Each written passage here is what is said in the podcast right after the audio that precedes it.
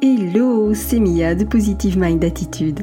Après un parcours de plus de 4 ans et demi avant de connaître enfin les joies de la maternité, j'ai décidé d'associer mes compétences professionnelles de thérapeute à mon vécu personnel lié à l'infertilité et la PMA pour accompagner les femmes en désir d'enfant et leur permettre de reprendre le plein pouvoir sur leur fertilité.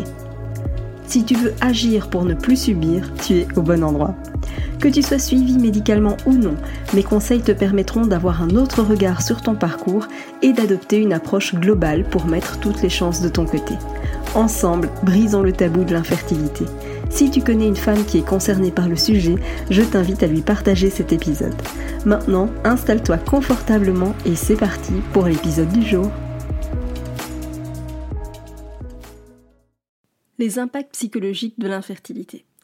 Avant d'aller plus loin dans cet épisode, j'en profite pour remercier, mais alors énormément toutes les personnes qui m'ont envoyé des messages à la suite de la parution de l'épisode sur les choses à ne pas dire, qui était un épisode de podcast destiné aux proches finalement, qui commettent involontairement des maladresses et qui du coup ajoutent souvent une culpabilité plus importante encore. Donc merci à vous pour tous ces messages envoyés, merci à tous ceux euh, qui l'ont écouté, merci à tous les proches parce que je reste persuadée que plus on va communiquer, informer, sensibiliser, et eh bien moins on aura de couples qui sont stigmatisés, plus on aura facile d'en parler ensemble, et puis surtout on aura beaucoup moins peur des remarques maladroites, des annonces de grossesse, euh, et, tout autre trait d'humour aussi qui, se voudrait, oui, rigolo, mais qui au final fait énormément de dégâts. Donc voilà, merci à vous pour tous vos messages et, et pour toute cette écoute, c'est vraiment juste incroyable et énormissime. Aujourd'hui, eh bien, je voudrais qu'on parle justement de l'impact psychologique de l'infertilité, et il y en a beaucoup, il n'y en a pas qu'un seul, euh, parce que c'est vrai que c'est pas un parcours qui est simple, c'est pas un parcours qui est facile. Et j'avais envie de revenir là-dessus. C'est un sujet dont, je parle quand même beaucoup avec les membres du programme de coaching Éclosion. Et j'avais envie de t'en parler aujourd'hui. Alors bien sûr, le premier impact psychologique qui me vient en tête, c'est le stress. Parce que les femmes qui traversent un, parcours d'infertilité peuvent éprouver un stress juste énorme, euh, à la fois à cause de cette incertitude qui pèse sur euh, la situation, sur les examens, les résultats, euh, les tentatives à faire, leurs résultats bien évidemment. Il y a énormément d'épreuves émotionnelles et physiques euh, qui sont associées à la PMA et donc c'est pas rien. Alors bien sûr, je parle des femmes, mais on s'entend que le stress a aussi des répercussions sur les hommes, évidemment. On est bien d'accord qu'on est deux dans ce parcours, en général, évidemment, euh, mais on est deux et c'est vrai que c'est quelque chose qui, qui va amener des tensions, amener un stress énorme et donc ça vaut bien évidemment pour les deux membres du couple. Mais c'est vrai que le stress, finalement, c'est quand même un énorme cercle vicieux parce que euh, quand on rentre dans ce parcours, on sait que le stress est quelque chose d'assez néfaste pour la fertilité. Pourquoi? Parce que, comme je le dis tout le temps, il y a euh, comment dire la même zone de ton cerveau qui gère la partie émotionnelle et la partie production hormonale. Et ce qui se passe au niveau du cerveau, c'est qu'il ne peut pas faire 36 000 choses en même temps. Et qu'à partir du moment où on vient court-circuiter le lancement de la production hormonale en raison d'un stress, le cerveau ne pouvant pas faire plusieurs choses, il va mettre toute son attention sur la gestion de ce stress.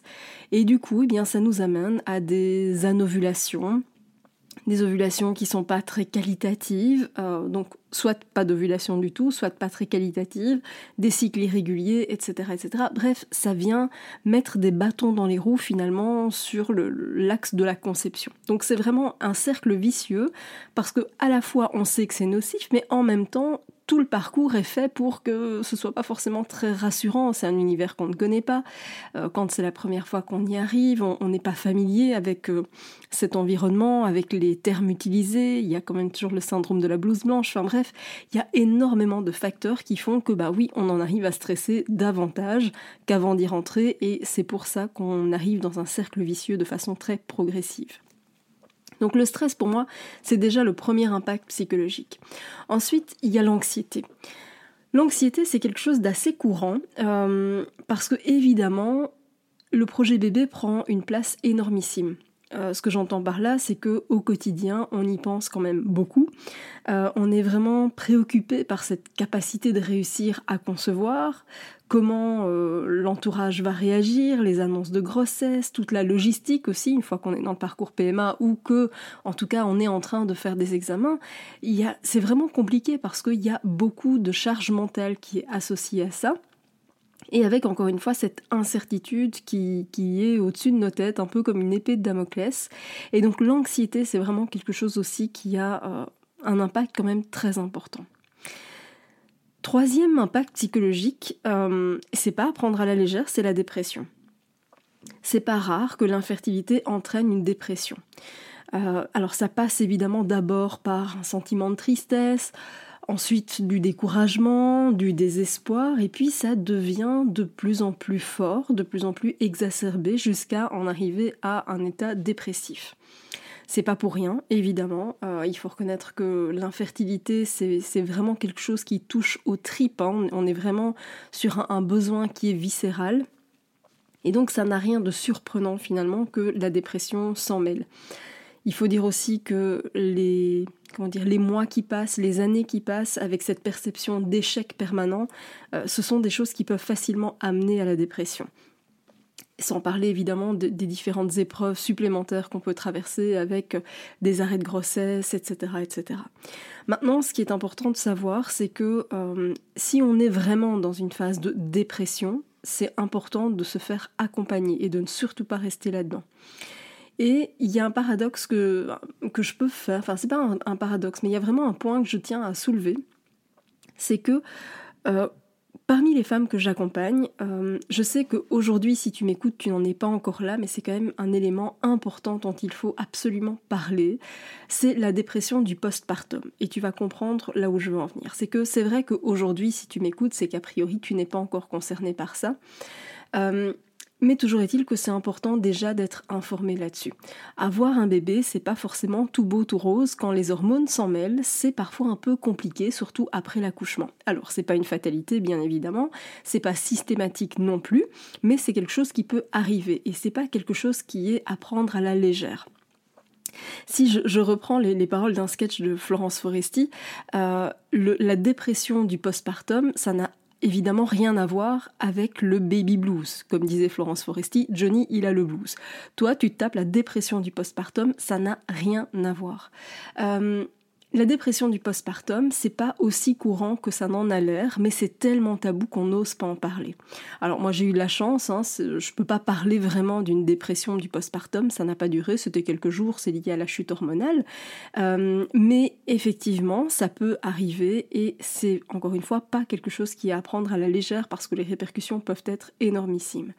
Et ce que je peux constater, c'est que les femmes quand elles sont dans le parcours d'infertilité et qu'elles prennent le temps de travailler au niveau émotionnel, quand on fait le travail ensemble, eh bien il y a beaucoup, beaucoup, beaucoup moins de dépression du postpartum parce qu'on a pris le temps de travailler en amont, qu'on a pris le temps de travailler aussi au niveau de l'équilibre hormonal et ça a un impact évidemment direct pendant tout ce qui se passe pendant la grossesse mais aussi pour le après. Et ça vraiment c'est un truc dont, dont je voulais parler, c'est un point important à mettre en avant, c'est que plus tu vas travailler maintenant, plus tu vas apaiser les, émotions, moins tu risques d'avoir une dépression du postpartum. Un baby blues, c'est normal, c'est la chute hormonale. La dépression du postpartum ne l'est pas. D'accord? Donc voilà, je voulais vraiment faire une parenthèse là-dessus, mais pour te montrer à quel point c'est important de travailler en amont. Alors, bien sûr, dans les impacts psychologiques, il y a l'isolement aussi, euh, tu le sais, évidemment. alors, je l'ai vécu, mais tu le vis aussi euh, au quotidien on a peur de, se confronter aux autres parce qu'on a peur des remarques maladroites, on a peur des annonces de grossesse, on a l'impression d'être incomprise, je pense que c'est pas d'ailleurs tout à fait une impression, je crois que vraiment seules les personnes qui sont passées par là peuvent réellement nous comprendre, et donc tout ça, ben, ça mène à l'isolement. Et ça, c'est important de le souligner parce qu'on a justement besoin d'être entouré dans ces périodes-là, et c'est paradoxalement le moment où on est, où on se sent le plus seul. Un autre impact qui est vraiment aussi très très très fréquent et que je vois quand les, femmes arrivent finalement dans les programmes d'accompagnement, c'est que elles se sont terriblement dévalorisées. Il y a une perte d'estime de soi, de confiance en soi énormissime. C'est vrai que l'infertilité, ça peut affecter l'estime de soi, ça peut c'est parfois assimilé, je ne sais pas si c'est ton cas, euh, je te laisserai me le dire d'ailleurs euh, en commentaire, en message euh, sur les réseaux, mais je te laisserai me, dire si c'est ton cas à toi aussi, mais c'est vrai que souvent on associe l'infertilité à une sorte d'incompétence. C'est comme si, comme on n'arrive pas à faire quelque chose, on n'est pas compétente dans son rôle de femme. À ça vient s'ajouter un sentiment de honte parce que c'est censé être la chose la plus naturelle au monde et on n'y arrive pas. Et puis en plus, quand on a un petit syndrome du perfectionnisme, ça n'arrange rien parce que bah on n'est pas dans les clous, on n'est pas comme tout le monde, on sort clairement du cadre.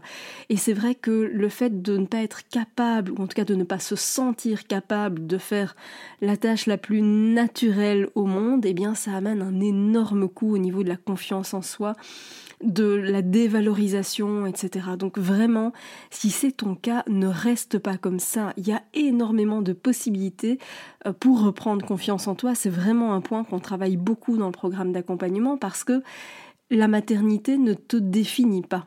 Ou l'absence de maternité, ça ne te définit pas. Ça ne définit pas qui tu es. Tu as tout un panel, tu as tout c'est comme si tu avais plein de cordes finalement à ton arc, et la paternité, j'ai envie de dire, c'est une corde supplémentaire qui vient s'ajouter. Mais c'est pas la seule et unique corde. Tu es, tu toi avec tes projets, tes ambitions, tes valeurs, euh, tes passions, tes envies, tout un tas de choses euh, qui te caractérisent toi. Et la maternité, c'est une chose en plus, mais elle ne définit pas qui tu es. Et ça, j'avais vraiment envie de te le rappeler. Bien sûr, dans les impacts psychologiques, il ne faut pas sous-estimer non plus les tensions que ça peut engendrer au niveau du couple, euh, parce que ça peut amener des tensions, des conflits, on peut avoir l'impression de ne pas se sentir comprise, y compris de la part de notre conjoint. Et donc c'est vrai que c'est une période qui est vraiment tendue, qui est vraiment compliquée et qui n'est pas à prendre à la légère. C'est vraiment important de se rendre compte aussi, évidemment, que chaque personne va réagir de façon différente, euh, que à certains moments ça se passera mieux que d'autres. Je t'invite d'ailleurs à faire le lien avec à quelle période de ton cycle te trouves-tu, parce que tu vas vite te rendre compte qu'il y a un lien énorme entre les émotions qu'on ressent et le jour du cycle, euh, voir si tu es en syndrome prémenstruel euh, ou pas, si tu es plutôt en phase d'ovulation. Enfin voilà, c'est vraiment intéressant d'aller comparer les deux. Et quand tu comprends comment tu fonctionnes, tu sais à quel moment les émotions qui te tirent vers le bas, qui te drainent, sont plus présentes qu'à d'autres. Donc je t'invite vraiment à faire le lien. Et en tout cas, ce que j'avais envie de te dire, c'est L'impact psychologique, les impacts psychologiques, parce qu'il y en a beaucoup, effectivement, ils sont nombreux, mais c'est pas pour autant une fatalité. Il y a moyen d'agir dessus. Tu peux être confronté à l'infertilité et heureuse en même temps. Ça n'est pas totalement incompatible. Euh, oui, c'est un pan important de, ta vie, de ton quotidien, et en même temps, c'est pas le seul. Donc, j'avais vraiment envie de te faire prendre conscience que euh, tu n'as pas à être euh, dans le, stress, dans l'angoisse, dans l'isolement, dans la dépression, euh, à te dévaloriser. Tu n'as pas à faire tout ça. Il y a tout un tas d'actions, de, pistes que tu peux mettre en place pour changer la donne. Et c'est ce que justement j'explique aux femmes au sein du programme d'accompagnement. Donc si ce programme te parle, si ça te tente, eh bien je t'invite à le rejoindre en cliquant sur le lien qui y a dans la description de cet épisode. Merci d'avoir écouté cet épisode jusqu'au bout. Si tu veux aller plus loin et bénéficier de plus de conseils, télécharge maintenant mon guide offert sur positivemindattitude.fr. Pour encourager ce podcast, merci de mettre une note et ou un commentaire sur ta plateforme d'écoute. Je te dis à très vite pour un prochain épisode.